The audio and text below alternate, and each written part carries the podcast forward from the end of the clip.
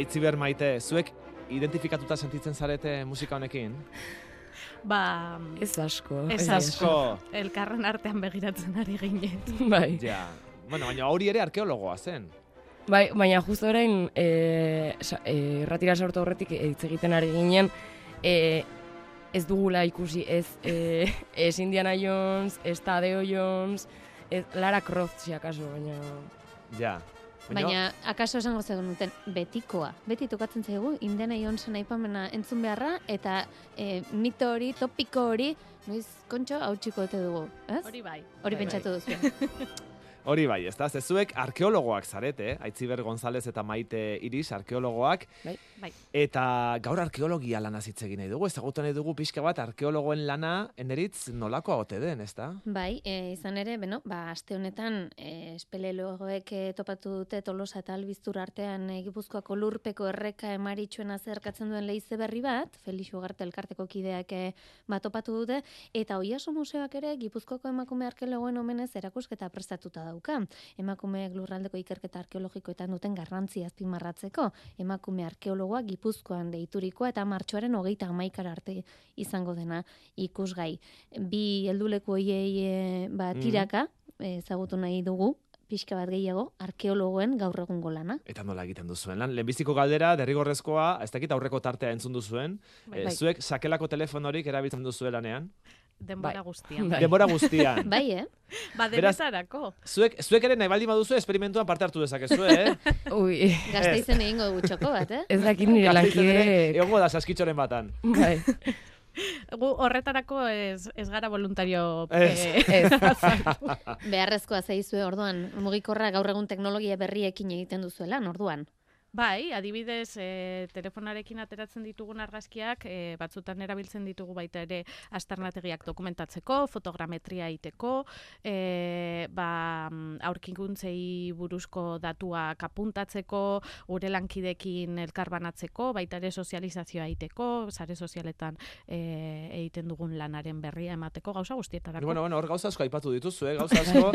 Eta, eta termino batzuk ere, bai. E, uste dut, horietako bat izan dela fotogametria, esan duzu? Fotogrametria. Bai. Fotogrametria. Hori zer da? Aho korapilo bat edo zer da hori?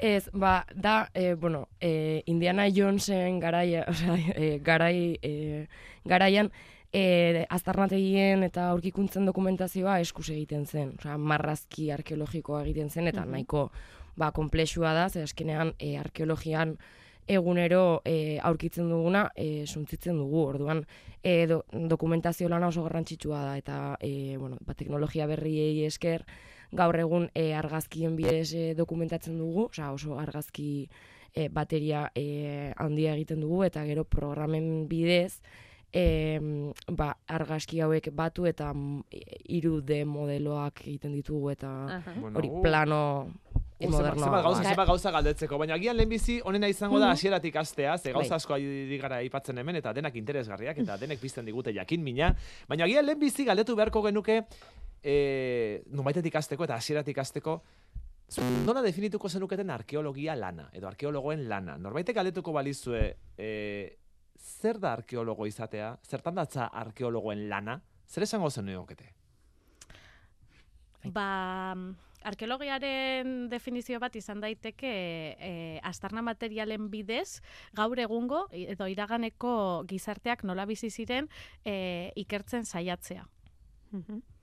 Astarna materialak dira gakoa arkeologian. Aztarnia materialak alegia ikusi edo ikutu daitezken aztarnak. Eta batzutan baita ere ikuso, ikusi eta ikutzen ez direnak, adibidez mikroskopikoak direnak. Mhm. Ah, baita ere. Bai, Ah, bai, mikroskopioak ere baliatzen dituzue lanerako orduan. bai, eta mota guztietakoak. Vale, adibidez, aipatu dugu, hor aurkitu dutelako bazulo bat, leizezulo berri bat aurkitu dutela, bueno, berria leizezulo ez, berria izan da aurkikuntza, Bai. auskalo noizkoa izango den eta leize hori, tolosa eta albiztur artean aurkitu dute, tolosaldea eskualdean, e, aurkikuntza horiek arkeologoek egiten dituzte? Arkeologoak ibiltzen dira koba zuloen bila, leizezuloen bila edo ez? Edo hori beste batzuen lana da? E, igual gainera justo guk beste garai batzuetan e, aritzen gara arkeologian, baina e, ba, esan, duzu, osea, esan duzuen moduan e, normalean e, arkeologo eta espeleologoen arteko e, aurkikuntzak dira, baina beste garai batzuetakoak, ba hori, ba, leizetatik e, kanpo daudenak, ba, adibidez, ba, obretan, e, obra bat egiten da, eta aurkitzen, di, osea, aztarna batzuk aurkitzen dira, gero beste batzuk, ba, ja, ezagutzen dugu, ba, nunbait, e, e, adibidez, e, hori, ba, e, aztarnategi arkeologiko bat zegoela, em, nahiko forma ugari, Beraz, ugari daude. Esan genezake nola ere aztarnak azaltzen direnean hor sartzen dela arkeologoa, ezta? Bai. Aztarnak a- etopatu ezkero. Eta antropologo eta arkeologo arteko ezberdintasuna argitze ere askotan egokitzen zaizue? Ze horiek ere aritzen dira gai bateko kontuekin, ezta? Claro, adibidez, Europan arkeologia eta antropologiaren arteko desberdintasuna oso argia da. Baina mm, Amerikan, e, bidisziplina hoien arteko e, bidisziplina hoiek iaia gauza berdina e, konsideratu egiten dira. E, adibidez, e, orain dela denbora gutxi, erresuma batuan egon naiz lanean, eta e, la, Argentinako lankide bat neban, eta bera e, esaten zidan antropologoa zela, antropologia ikasi duela. Antropologia izan e, definitu ahal dugu ba, e, gizakiaren nortasunarekin harremana daukan guztia, orduan historia bada baita ere e, gizakiarekin harremana daukan zeo zer. E, eta pixka bat ikuspuntu desberdintasun bat izan daiteke. Mm. Esan duzue, arkeologoak hasten zaretela lanean, lekuren batean, aztarnak azaltzen direnean. Adibidez, e, itzulita berriz ere, e, antzen baten nongoa naizten, eh? itzulita berriz ere tolosaldeko leize aurkitu berri horretara itzulita, e, leize horretan aztarnarik azalduko ez baritz, zuek ezinatekete sartuko, edo batzuetan sartzen zarete, ea aztarnarik ba ote dagoen ikusteko. Bai, adibidez, em, ba, obretara edo em, ba, egunero e, asaltzen diren e, aztarnenak e, aztarnei begira, ba, adibidez, e, igual asaltzen dira gauza batzuk eta orduan e, joan behar gara ba, ikustera ea e, zeo zer dinen ala ez. Osea, igual e, ba, hori, obra bat egiten da eta asaltzen dira ba, material arkeologikoak edo ezurrak edo lakoak, Ja, baina, baina esan nahi dut, esan nahi dut. Adibidez, e, ez dakit ondo esplikatu dudan galdera. Lekuren batean, Mhm. aztarna arkeologikoak azaltzen badira, ba, ema- demagun obra batean, onde makinak ari, Bai. ari da langile bat zulo bat egiten, eta bat batean ezur bat azaltzen da. Kontxo, aztarna arkeologiko bat, argi dago. Orduan, Mhm. argi dago arkeologoi deitu egiten zaiela. Zoi deitzen Mhm. dizuete, Mhm. aizu, aztertu zazue, ea hemen zer dagoen, induzketa egin, eta ea gehiago ote dauden, edo ea zer den Mhm. hau, edo tabar. Baina, nolabait esateko, mm, ez dakit, e, deitzen dizuete batzuetan galdetzeko aizue, hemen agian egon daitezke aztarna arkeologikoak.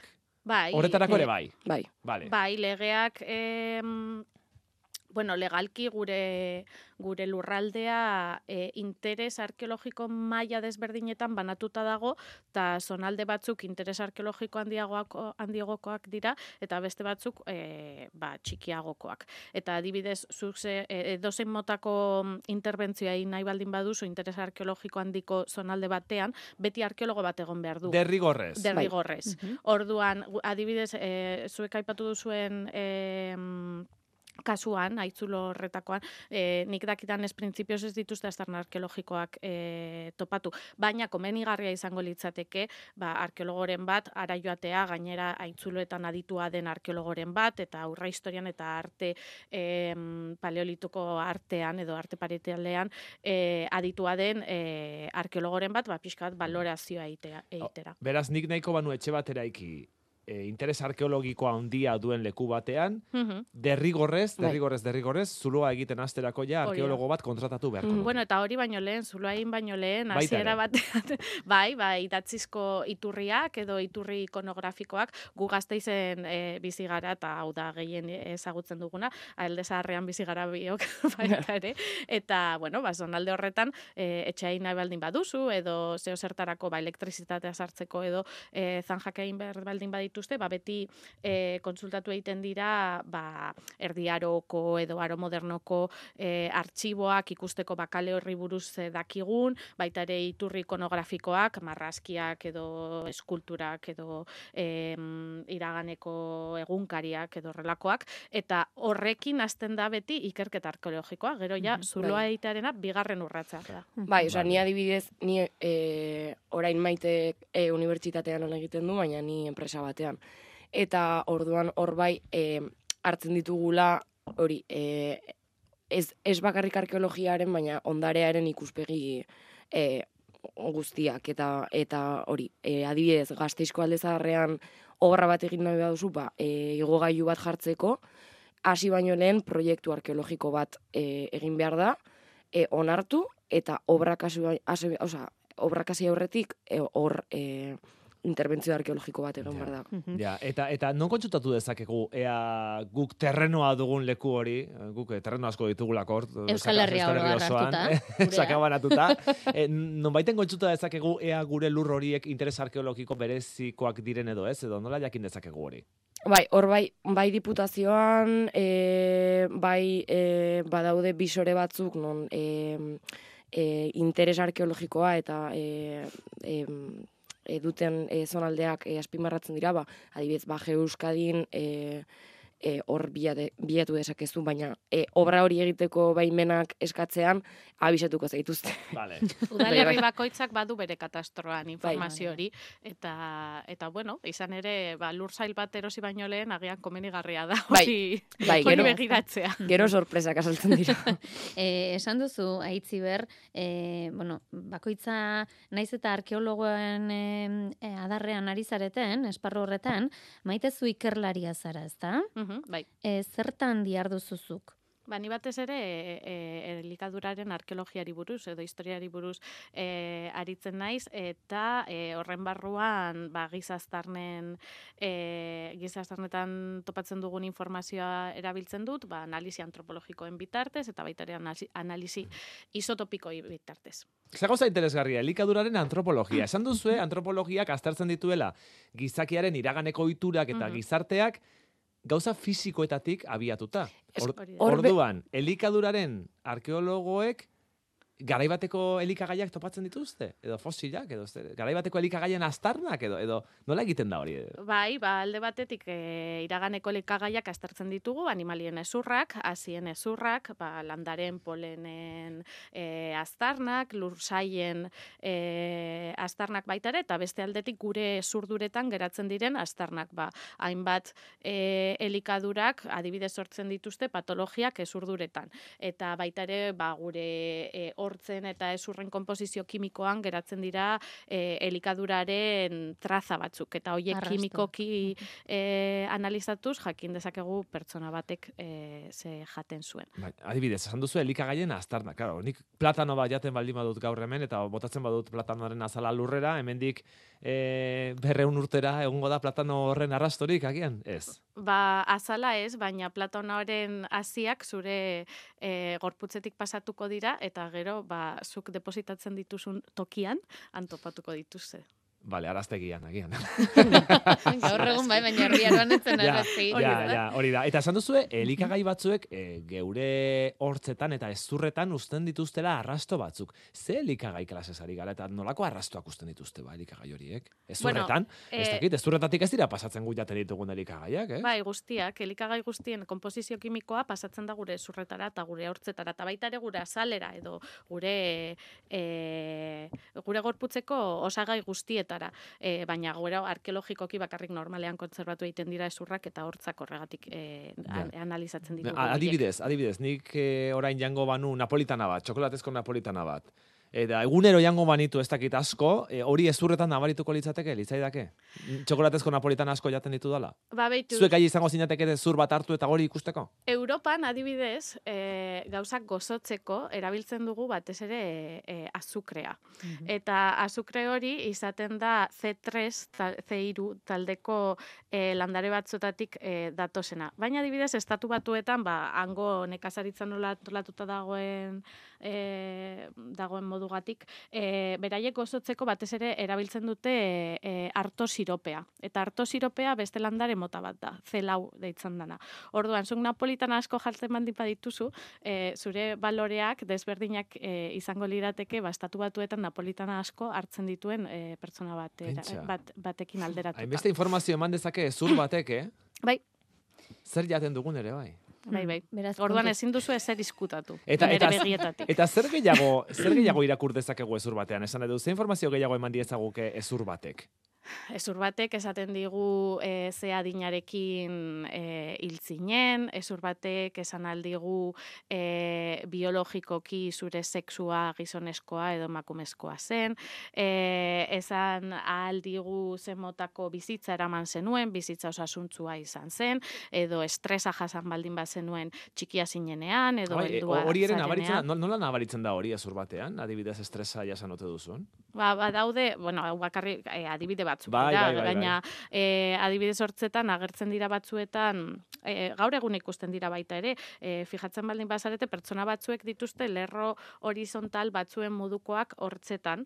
E, hoiek dit, deitzen dira e, esmaltearen hipoplasiak eta e, lerro hoiek agertzen dira ba, gure haurtzaroan zehar e, e, hortzak osatzen diren bitartean estresen baten bat jasaten baldin baduzu e, agertu egiten dira lerro horiek. Eta e, niretzat oso lerro interesanteak dira ze mm, e, hasiera batean pentsatu, pentsatzen zen gaixotasunen batengatik e, gertatu behar zirela.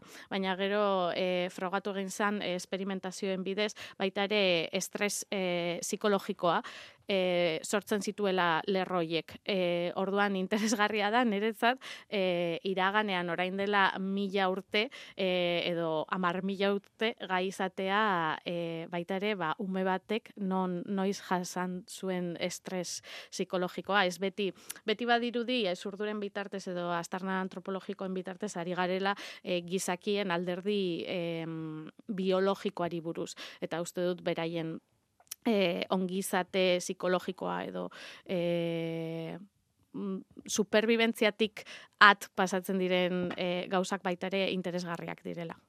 E, maite oso interesgarria e, zuk esandakoa, baina itziberren e, lan martxa ere ezagutu nahiko genuke, ze zurea oso bestelakoa da. Zu bulegoan eta induzketetan bietan aritzen zara, ezta? E, bai, baina, e, bueno, ni zorte hona daukat eta baita ere enpresaren barruan, e, osea, enpresa, bueno, txikia gara beste enpresa batzuekin kon- e, konparatuta, baina arkeologia enpresekin konparatuta, ba nahiko enpresa, e, a- bueno, handia edo normala gara. Zazpi pertsona gaude, eta hori gu e, ondarea orokorrean, e, ondare babesa ditzen da, orduan ondarean, e, o, osea, ondarearen ikuspuntu e, zabal hartzen dugu, eta ni adibidez ere e, ba, e, ikerketak e, egiten ditut e, lanean. Bai, e, ba hori, alde batetik ba, proiektu arkeologikoak egiten ditugu, ba, batzuk ba, igual e, e, normalenak edo ba, e, hori nahiko normalak, ba hori ba igual e, obra bat egiten da etxe batean eta orduan ba e, hori e, sonde batzuk egin behar ditugu, baina gero ere unibertsitatearekin ere lan egiten dugu, ba adibidez ba e, trikuarrien e, indusketetan edo e, orain ba hori ba e, bazelisen indusketetan eta gero ni ere e, formakuntza daukat eta e, igual da nire orain egiten dudan e, gauzarik ba ohikoena ni ondarin materialarekin ere e, lan egiten dut. Hori hor bai sartzen dela, ba hori ikuspen, osea ikuspegi e, antropologiko edo etnografiko hori. Orduan, e, ba hori, bai, bulegoan normalean e, hilabete bat landa lanan e, ematen badugu, ba beste hilabete bat e, egongo gara bulegoan, ba guzti hori e, prozesatzen, ba, bai materialak, bai planoak, e, lehen esan ditugun ba, fotogrametriak, e, hori txostenak egiten, eta hori denetarik, e, denetarik egiten dugu, bai, e, dokumentazio dokumentazio idatziarekin ere lan egiten dugu, osea, denetarik. Ah. Inoiz aurkitu duzu, espero, etzen uten zerbait, eta esan duzu kontxo edo. Zer izan da, Bai. behar bada, zuen bizitzetan gehien harritu zaituzten aurkikuntza? Ba, lanpostu finko bat. Arkeologian hori oso zaila da. bai, bai, bai, Ah, bai, eh? bai. Oso prekaritatea handia dago arkeologiaren munduan. E, prekaritat, osea, bai, prekaritatea dago, baina baita ere, bueno, e, krisia, e, 2008 garren urteko krisia e, eragin handia izan zuen arkeologian, osea, ni 2008 garren urtean ez dakit, e, DBH-en negoen, osea, ez dut. E, baina, baina e, hortik aurrera nahiko egoera zailan egon da arkeologia, eta orain badazpada ere, ba igual, momentu, ni momentu e, Honean. zaude. honean sartu naiz. Mhm. Egoera zailan zergatik, ja ez delako hainbeste induzketa egiten. E, ikerketara bideratzen zen inbertsio hori, gure iragana ikertzeko bideratzen zen diru hori murriztu egin delako? E, alde batetik igual murriztu da, adibidez, ba, unibertsitatean nik ere e, te, doktorego tesia hasi nuen, baina gero utzi nuen. Eta, eta ba hori, ba, igual, e, bueno, unibertsitatean eta e, bekak, e, ikerketa bekak, ba ez dira oso... Bueno, 2008 eta 2008 garren urteen artean ikerketarako zuzendutako fondoak asko murriztu egin ziren eta e, orain dela gutxi arte ez dira ez da maila hori berreskuratu. Berez ba unibertsitatearen alderditik e, aukera gutxiagoak e, gutxiago ziren eta gero e, arkeologia komertziala e, enpresen e, jarduera oso lotuta dago eraikuntzarekin. Orduan e, eraikuntzaren urte hoietan e, ba, negozio asko zegoen eta hori murriztu egin zenean, baita ere inbertsio publikoak urte hoietan ba, erre, e, arkeologoek askotan lan egiten dute errepideak egiten direnean, e, trenbideak egiten direnean, e, aireportuak egiten direnean, orduan e, e, jarduera guzti horiek murriztu egin zen, zirenean, ba, ba, lana jaitxe egin zen. Hemen entzule batek galdera bat bidali digu, hogeita mar segundo dituzu erantzuteko, eh? Zein Vale. da arkeologia eta pale- paleontologiaren arteko ezberdintasuna? bai. E, paleontologiak, e, osea, arkeologiak giza, e, arrasto, osea, giza aztarnak, e, gizakien aztarnak e, aurkitzen ditu, osea, bilatzen ditu, eta paleontologian, e, animalien aztarnak Bai. eta, e, ikertzen dira eta animaliak e, gizakiak baino asko zaharragoak dira. Dinosaurioak barne. Orduan, dinosaurioak eta gizakiak ez ziren inoiz elkarrekin bizi beraz e, paleontologoak normalean e, zaharragoak diren kontestuak edo te- testu inguruak ikertzen dituzte. Ba, Itziber González eta Maite Iris, arkeologoak, eskerrik asko zuen ofizioaren berri emateagatik, e, berriz ere gonbidatuko zaituztegu. Galdera, Bai. galdera pila bat geratu zaizkigu egiteko. Zintzilik eta interes handiz. Eta etorkizunaeko eta- ofizioa eta- izango ote Bai, den, gazteak erakartzen ote Bai, bai, diren. bai, bai. Eskerrik asko, Vale, bikote. eskerrik asko. Ondo izan. Agur. agur.